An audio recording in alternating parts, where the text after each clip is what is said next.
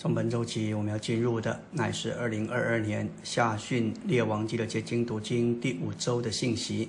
篇题是为了教会做基督生机身体的建造，天然的才能与生命成熟之复活的才能相对。上一篇我们提到所罗门辉煌的国，这篇信息不是那么积极、荣耀与兴奋，但却是必须的。我们要摸天然的才能与生命成熟之复活的才能相对这件事，乃是为着造会做基督身体生机的建造。这不是外面的攻击或是逼迫，这乃是说到我们内里天然的生命，我们天然的人里面天然的琐事。这是我们旧造的一部分，我们要实际的被更新，从旧造成为新造的话，这天然的人必须被摸着。这一件事情与神的见证相对，也与神在他经纶要做的事相对，我们就必须要来合主一同来对付这一件严肃的事。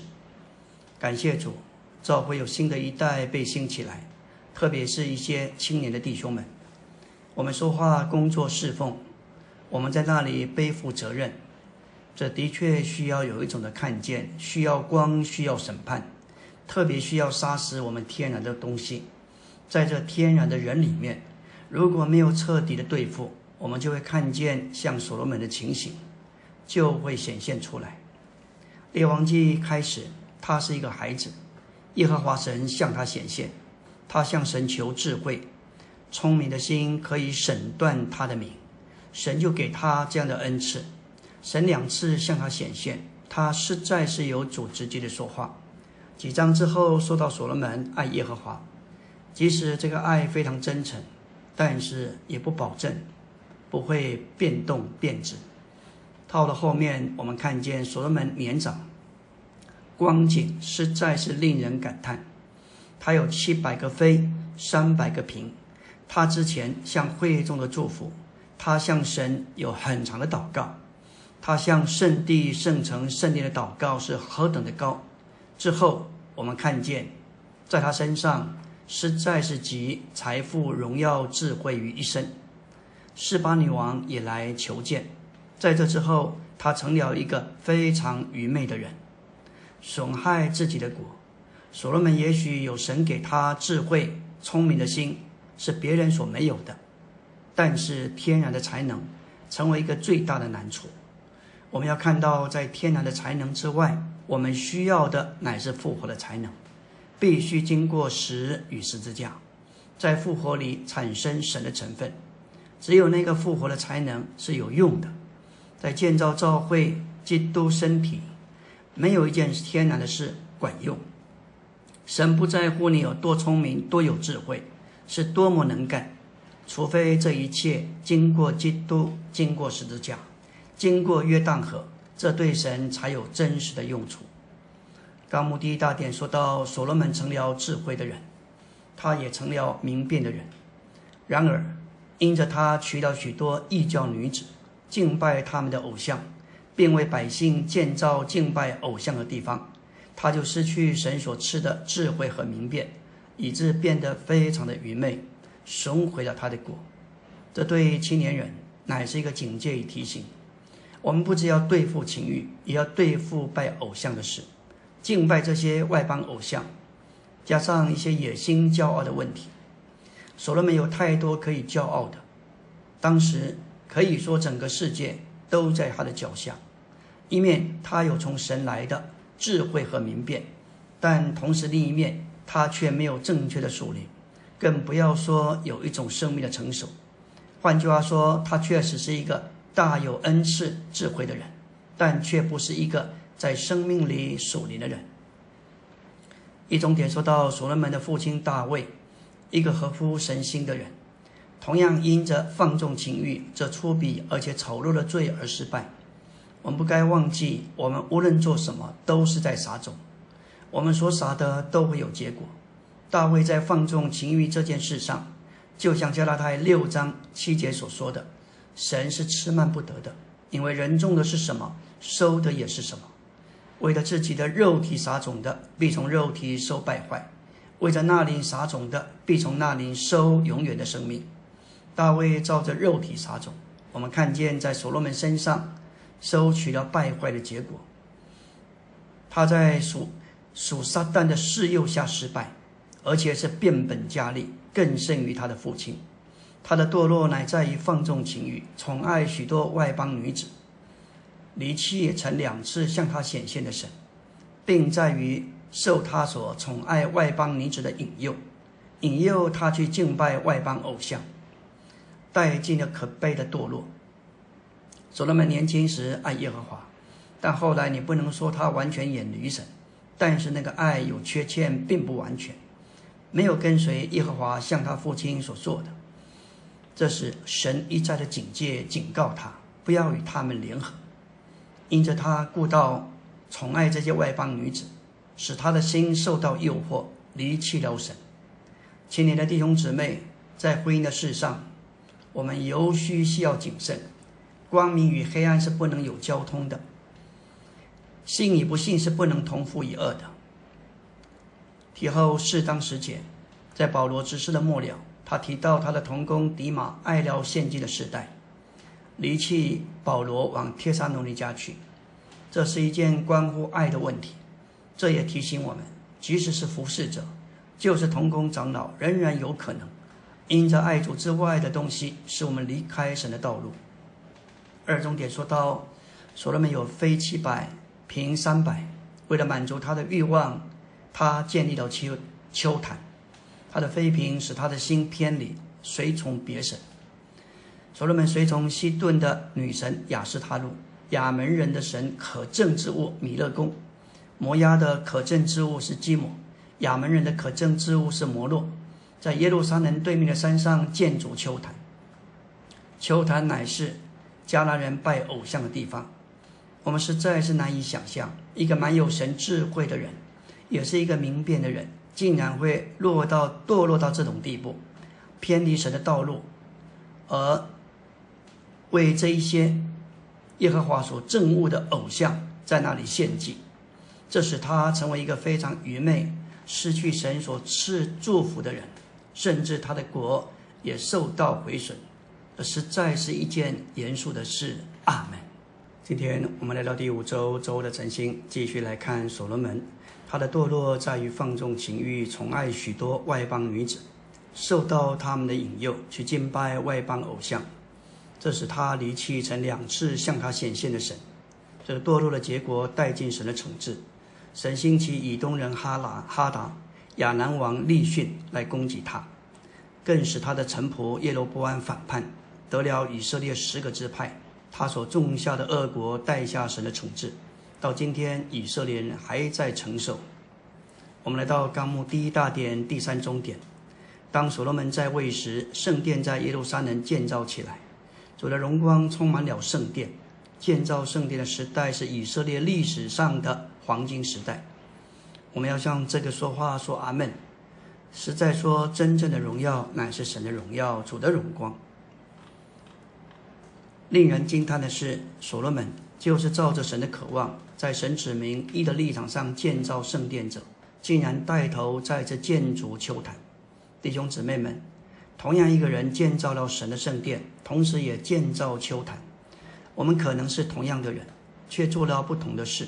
在实际的运用上，我们可能一面侍奉神，同时另一面又在侍奉马门，就是偶像。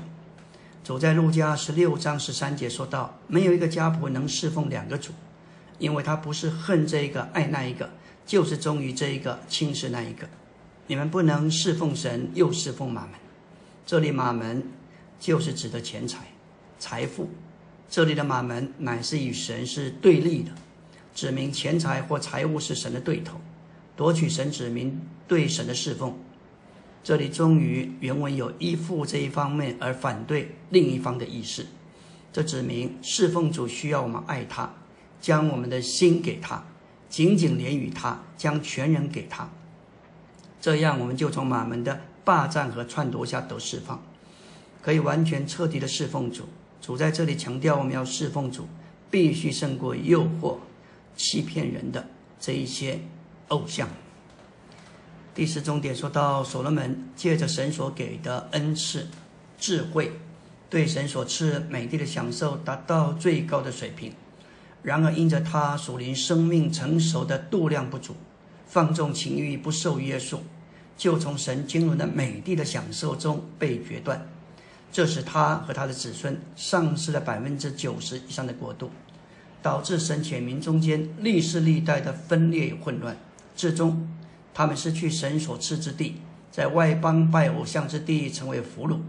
这里的重点乃是所罗门走错这一步，不仅使他失败，他一个人的堕落使整个以色列国不止他的那一生，而且延祸到他的子孙。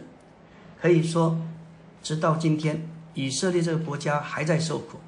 当我们追溯回去，这与所罗门的失败是有关的。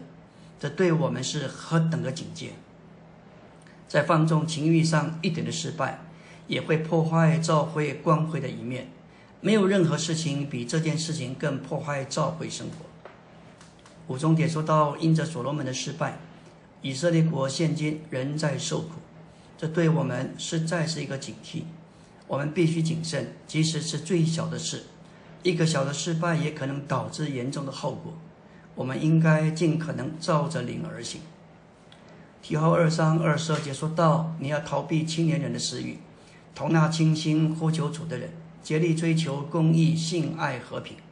在这里，保罗要提摩太不仅该提防众教会中外在的败坏，也该提防自己里面内在的私欲。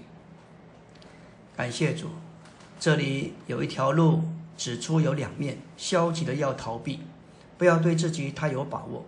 你不想掉在井中，就不要在它旁边绕来绕去。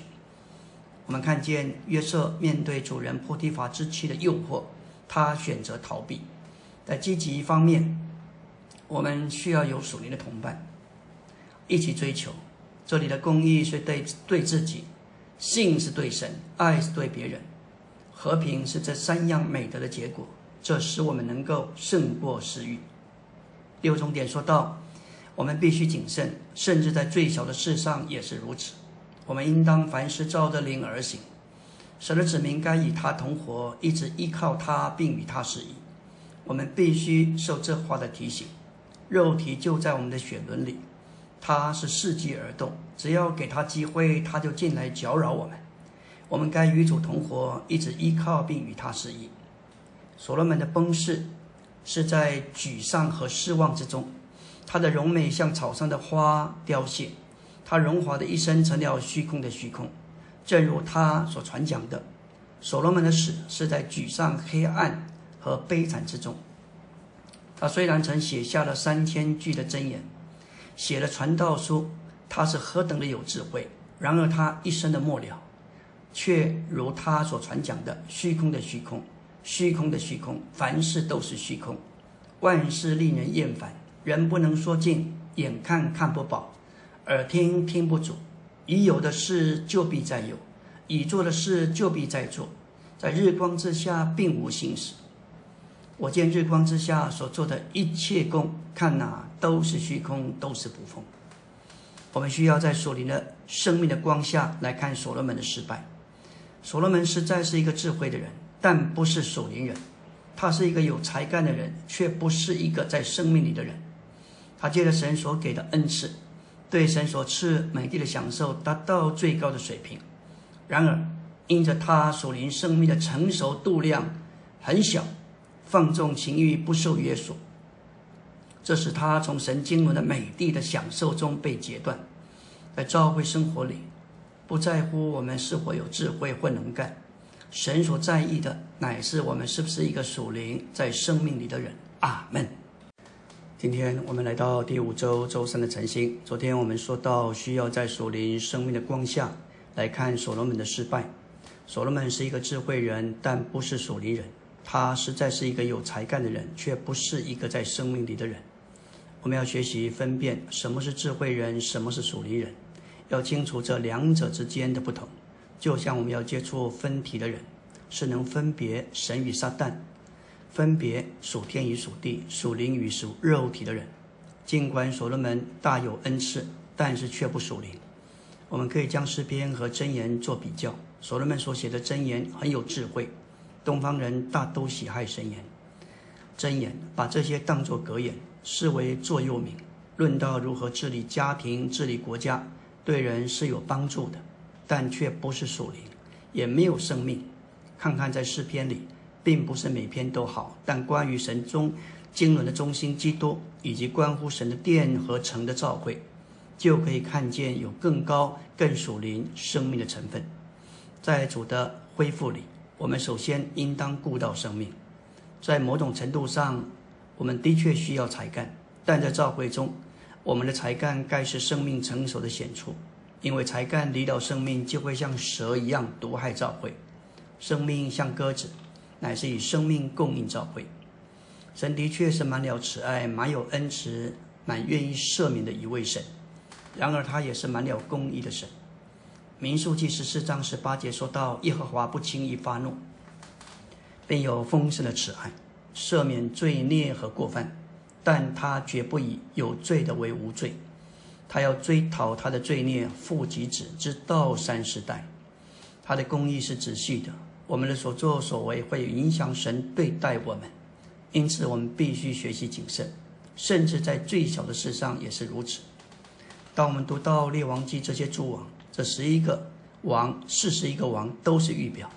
今天我们这些在新约的信徒得着作王的生命。要学习与基督一同作王，我们的存心、我们的愿望、性格、习惯和行为，都影响我们对基督的享受。看看这些王，他们被摆在美地上，他们有最佳的机会，对基督有最拔尖的享受。但是他们的琐事、他们的存心，许多是自私的，只为自己，不为神的果。有些王的性格和习惯容易摇摆，一再偏离爱他们的神。在四十一个王中，好王不过是八个，其余的都是坏王，都是行耶和华眼中看为恶的事。其余的好王当中，大多秋坛，秋坛仍然没有废去，因为我们是王。当我们在对基督的享受上被切断，这会使我们失去君王的职分。因此，我们必须谨慎，甚至在小的事上也是如此。我们应当尽所能的。照着灵而行，来到第二大点，第二中点，在王上四章二十九到三十四节，看见所罗门蒙神所赐的智慧，使在使他在当时这个时代，在世上是非常的伟大。神赐给他极大的聪明、宽广的心，如同海边的沙，不可测量。所罗门在他的智慧里说过箴言三千句，写过诗歌一千零五首。不仅如此。他讲论草木，讲论走兽、飞鸟、爬物和雨。然而，这些智慧完全是在物质的范围里，没有一点属灵的成分。他的智慧乃是要来自真智慧的影儿，这与保罗的智慧是决然不同。我们寻找的智慧乃是真实的智慧，就是知低基督自己的智慧。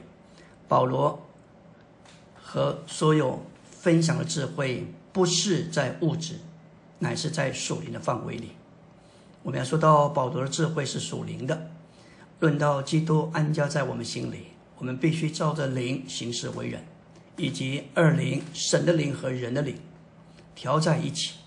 在真言书中，你找不到基督安家这个词句。今天是灵的神，乃是包罗万有、复合赐生命、内住施高启示的灵，以及终极完成的灵。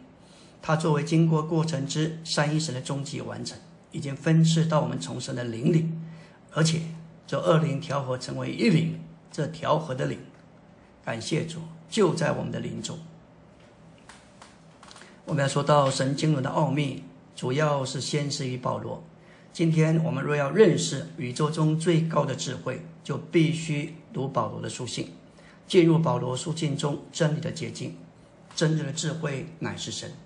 而神具体化身在基督里，基督又成了我们的智慧，在我们的里面，使我们与神是一，并使我们在生命和性情上成为神，只是无分于神可。我们因而成为三一神的杰作，也是他的诗章，要彰显他无穷的智慧和神圣的设计。感谢主，耶和华在梦中向所罗门显现，应许他所求的必赐给他。所罗门求耶和华赐给他智慧和聪明的心，可以审断神的命。智慧是在我们灵里，聪明是在我们心思里。常常我们灵里也许有智慧，但是心思缺少领悟的性能。因此，我们灵里需要神的智慧，心思需要神的悟性。我们不该过于欣赏所罗门的荣耀。主说到野地的百合花，这是所罗门在他极盛的荣耀里，也没有披戴像这花中的一朵。所罗门之中承认，他所有这一切乃是虚空的虚空。所罗门的智慧乃是要来自真智慧的影儿。主在马太十一章十一节的话指明，施浸者约翰，新约时代的先锋，比所罗门还大。但我们这些信位的信徒，是诸诸天国度的子民。感谢主，在他的经纶里，我们比施浸者约翰，比所罗门还大。这是神的怜悯，阿门。今天我们要进入第五周周四的晨星，来到纲目第三大点。所罗门是有天然才能的人，却不是生命的人。他的智慧是恩赐，而不是生命的度量。他一生的成就，乃是证明他有来自神所赐给智慧之恩赐的才干，而不是显出神圣生命成熟的才能。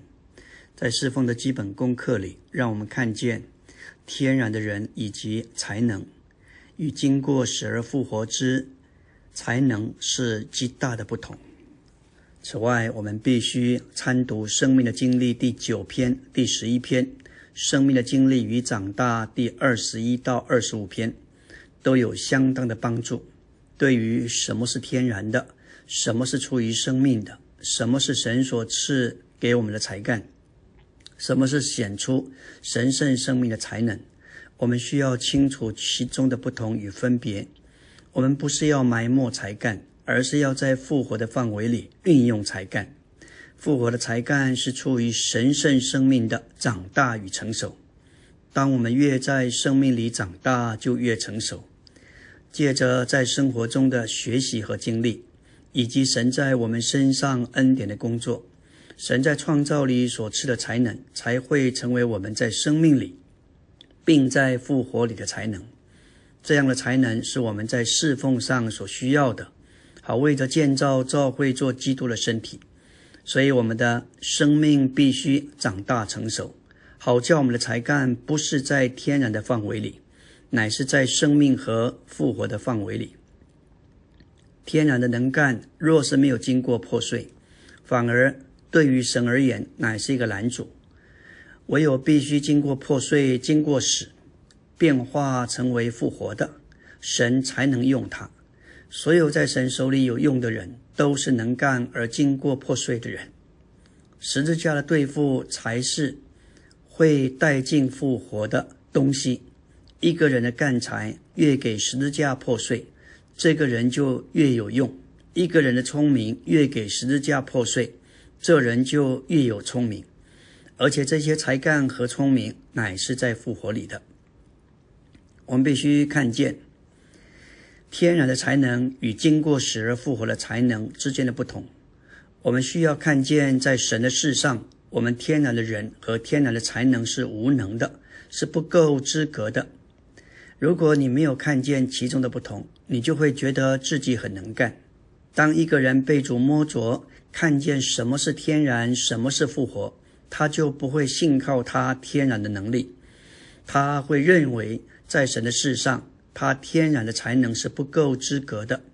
或许你可以把世上的事做得很好，你也可以在神的事上看见，却是这一些天然的才能是无能的。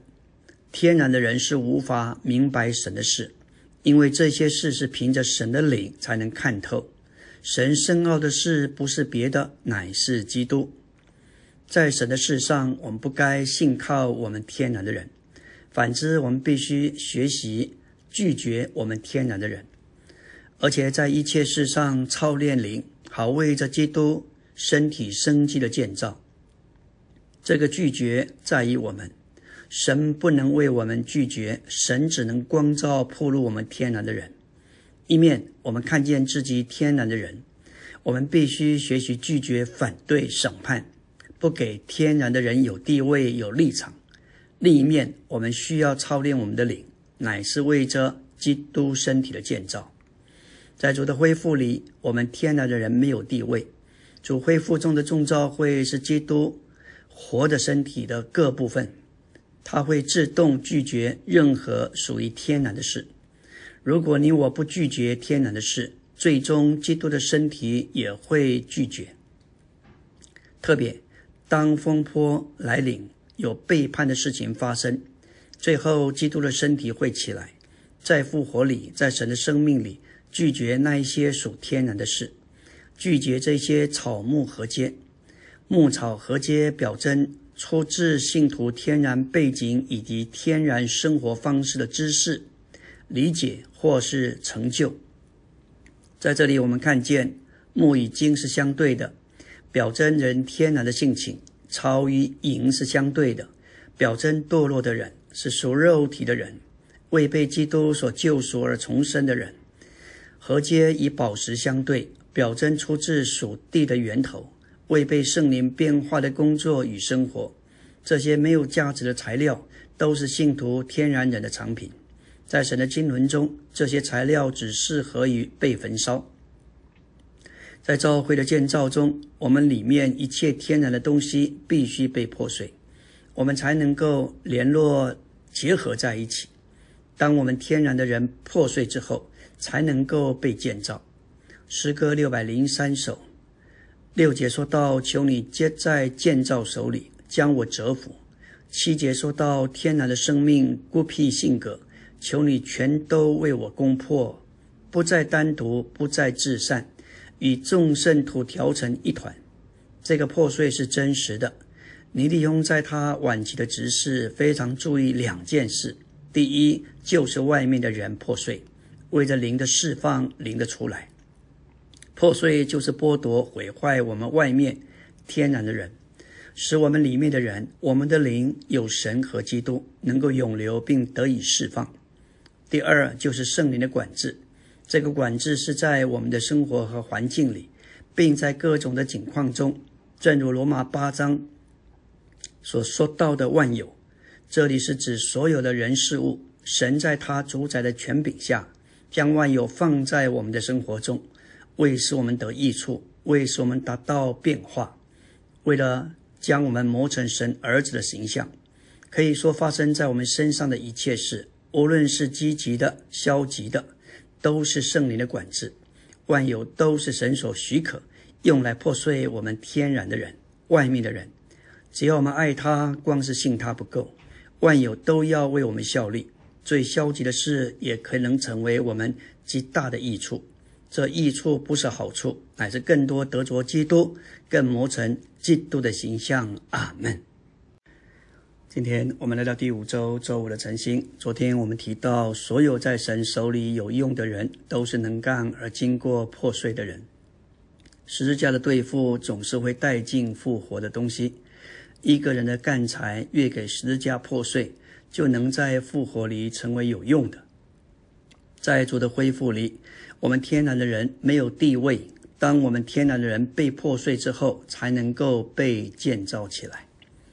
我们既然清楚天然和复活的区别，就该问问自己：到底我们运用干柴是为自己还是为神？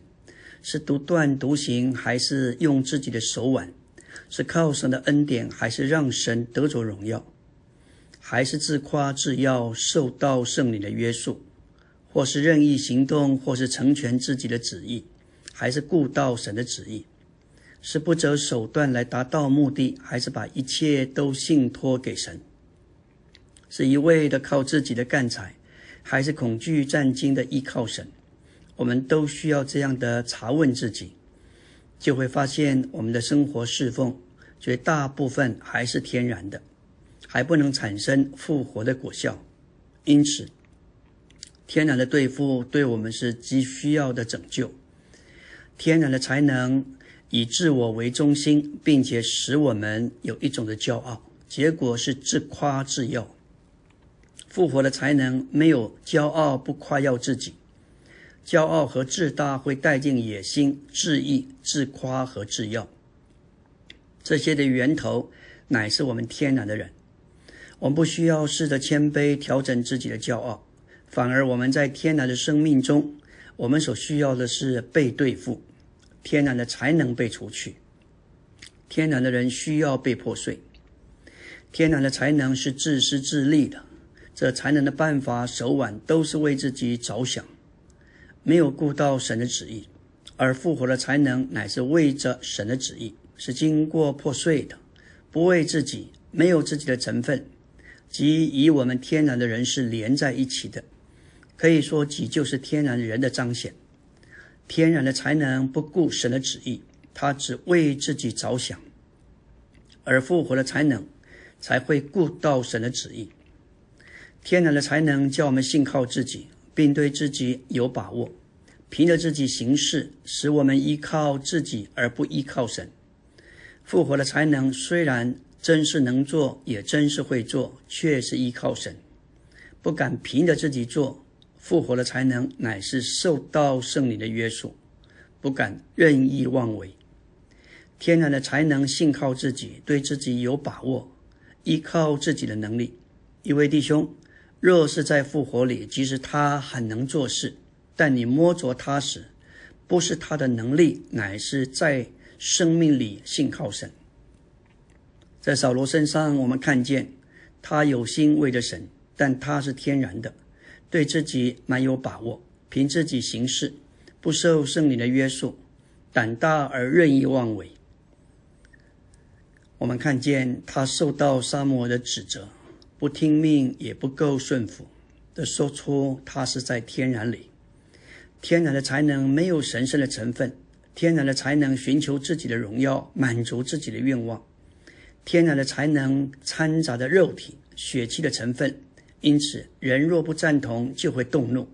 复活的才能没有肉体，要知道人发脾气乃是肉体的行动。可见肉体与我们天的才能极有关系。亚伦的两个儿子所献上的防火，那是凭着天然的才能所献的，不是从神来的。那一个没有神，只有自己。天然的人的标记之一，就是很容易被惹怒、激怒、被激动而有天然的反应。天然的才能是短暂的，是经不起试验、打击或是顶撞的。而复活的才能颂扬父，承认父的美意。马太十一章，主颂扬父，那不是一个令人愉快的地方，因他面对诸城弃绝他，他没有像那两个门徒所做的，要吩咐火从天上烧灭那些不接待他的人。门徒想要成为旧约的以利亚所做的，他们以为那是为神做事，然而那不是神的旨意。主乃是心里柔和谦卑，蛮有复活的能力。他面对哥拉逊、博塞大、加百农等诸城的反对，他没有灰心，没有失望，他仍然照着父的旨意在那里颂扬父。这指明主不在天然里，乃在复活里。凭着天然的才能侍奉的，都盼望有报酬，甚至是别人有一种的回应感激。凡凭着复活的才能侍奉的，渴望赢得基督，并且怀着雄心大志要讨主的喜悦。天然的人总想要讨人喜悦，复活的才能却讨神喜悦。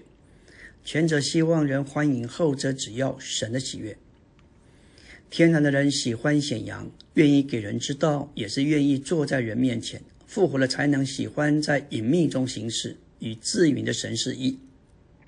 并且往下扎根，向上结果。我们看得见的都是在上面的，那是向上结果；看不见的是底下所扎的根，这是隐秘的生活，这是有深度的生活，这是深处的生活，也是死而复活的生活。但天然的才能喜欢显扬，愿意给人知道，愿意坐在人面前。马太六章五节说到假冒为善的人，这些法利赛人、宗教人士。他们喜欢站在会堂里，并在十字街口、十字街口祷告，为要叫人看见。这里说：“我实在告诉你们，他们已经充分的得了他们的赏赐。他们要得人称赞的祷告，虽然可可从人得着赏赐，却不能从父得着赏答应。所以这是突然的祷告。天然的才能和才干离了生命，就像蛇，会毒害神的子民；而生命却像鸽子，以生命供应神的子民。什么时候把天然的人才能带进教会？”教会就失去了，只有经过死而复活的，才能带进教会。进入教会的门不是别的，乃是十字架。只有经过十字架，才属于教会，才能在这身体里。唯有在复活的范围里，才能建造基督生机的身体。阿门。今天我们来到第五周周六的晨星，以色列诸王为人的方式，他们在日常生活活动。和事业上如何行事、生活、行动、活动，描绘出一幅完整的图画，给我们看见神的显明如何能有份于神所应许、神所赐给的美地，并享受其上一切的权利，使他们能在被城仇敌撒旦所霸占的地上成为神的国。这预表并表征我们如何能有份于包罗万有的基督，做神所命定给我们的份。并享受神所分派给我们在基督里的一切权利，使我们这些蒙神拣选。今天继续要来看，在教会的侍奉中，我们天然的才干与复活才干的不同。在教会的侍奉中，我们必须弃绝与生俱来或学习而得的天天然力量和才干。任何天然的力量和才干，对于在生命里的教会侍奉。是无注意的，因着有力量和才干，就觉得不需要祷告，不需要等候，也不需要寻求主的旨意或寻求主的引导。这正是发生在摩西身上的事。当他四十岁时，《行传》七章二十二节说道：“摩西在埃及人的一切智慧上受了训练，他的说话行事都有能力，这就是他天然的才干。”他看见自己的同胞被欺负，就打死埃及人，可见他天然的力量是很大的。这样的人，神无法用他。神为了成全他，把他放在旷野四十年牧养，每天面对羊群。他在埃及所学的用不上，经过四十年的销毁，使他天然的人被治死。到了复活之后，经过复活，神才能使用他。委托、托付他带领神的百姓出埃及。我们需要学习弃绝天然的力量和才干，以及借着十字架对付这一些。当这些天然的力量和才干经过十字架的对付，就能在复活里，在神手中就非常有有用。我们看见是福音书里的彼得，反应常是天然的，可以说是心直口快。对自己蛮有自信。马太二十六章三十一节，耶稣对他们说：“今愿你们都要因我办理，因为经上记着，我要击打牧人，羊群就要分散了。”下面说到：“但我复活以后，要在你们以先往加利里去。”彼得应声对他说：“即使众人因你半跌，我总不半跌。”耶稣对他说：“我实在告诉你。”今夜鸡叫以前，你要三次否认我。彼得对他说：“我就是必须和你同死，也绝不会否认你。”所有的门徒也都这样说。果然，彼得受到试验，他三次否认主，甚至在是在一位使女面前否认他。这使得彼得彻底的被打倒，他天然的力量受到对付。经过失败，彼得学习，凭着信心在复活里谦卑的服侍弟兄们。我们看见，在书信里的彼得不是那么天然，是满了牧羊的灵，生命是老练的，而且是成熟的。四大点说到以色列和犹大的四十一个王都在最高的地位上，但他们在享受美地上不谨慎。甚至大卫也没有完全享受美丽。我们该将他们的例子用到自己身上，要留意“不谨慎”这个词。我们常在许多事上不谨慎，我们以为事小而忽略，但我们我们有可能因着这里一点那里一点，即使是小事，也会使我们失去对美地的享受。那些恶王邪恶的根，正如以色列人邪恶的根是一样的，乃是他们离弃神这活水的泉源，并转向异教的偶像，做他们破裂不能存水的池子。这两件恶事，把他们淹没在拜偶像和放纵情欲的死水中。他们的邪恶得罪，他们的邪恶得罪神，使神不肯将他的怒气转消，而把北国以色列丢弃在亚述人的手中。后来又将南国犹大丢弃在巴比伦人的手中。这些毁坏并焚烧。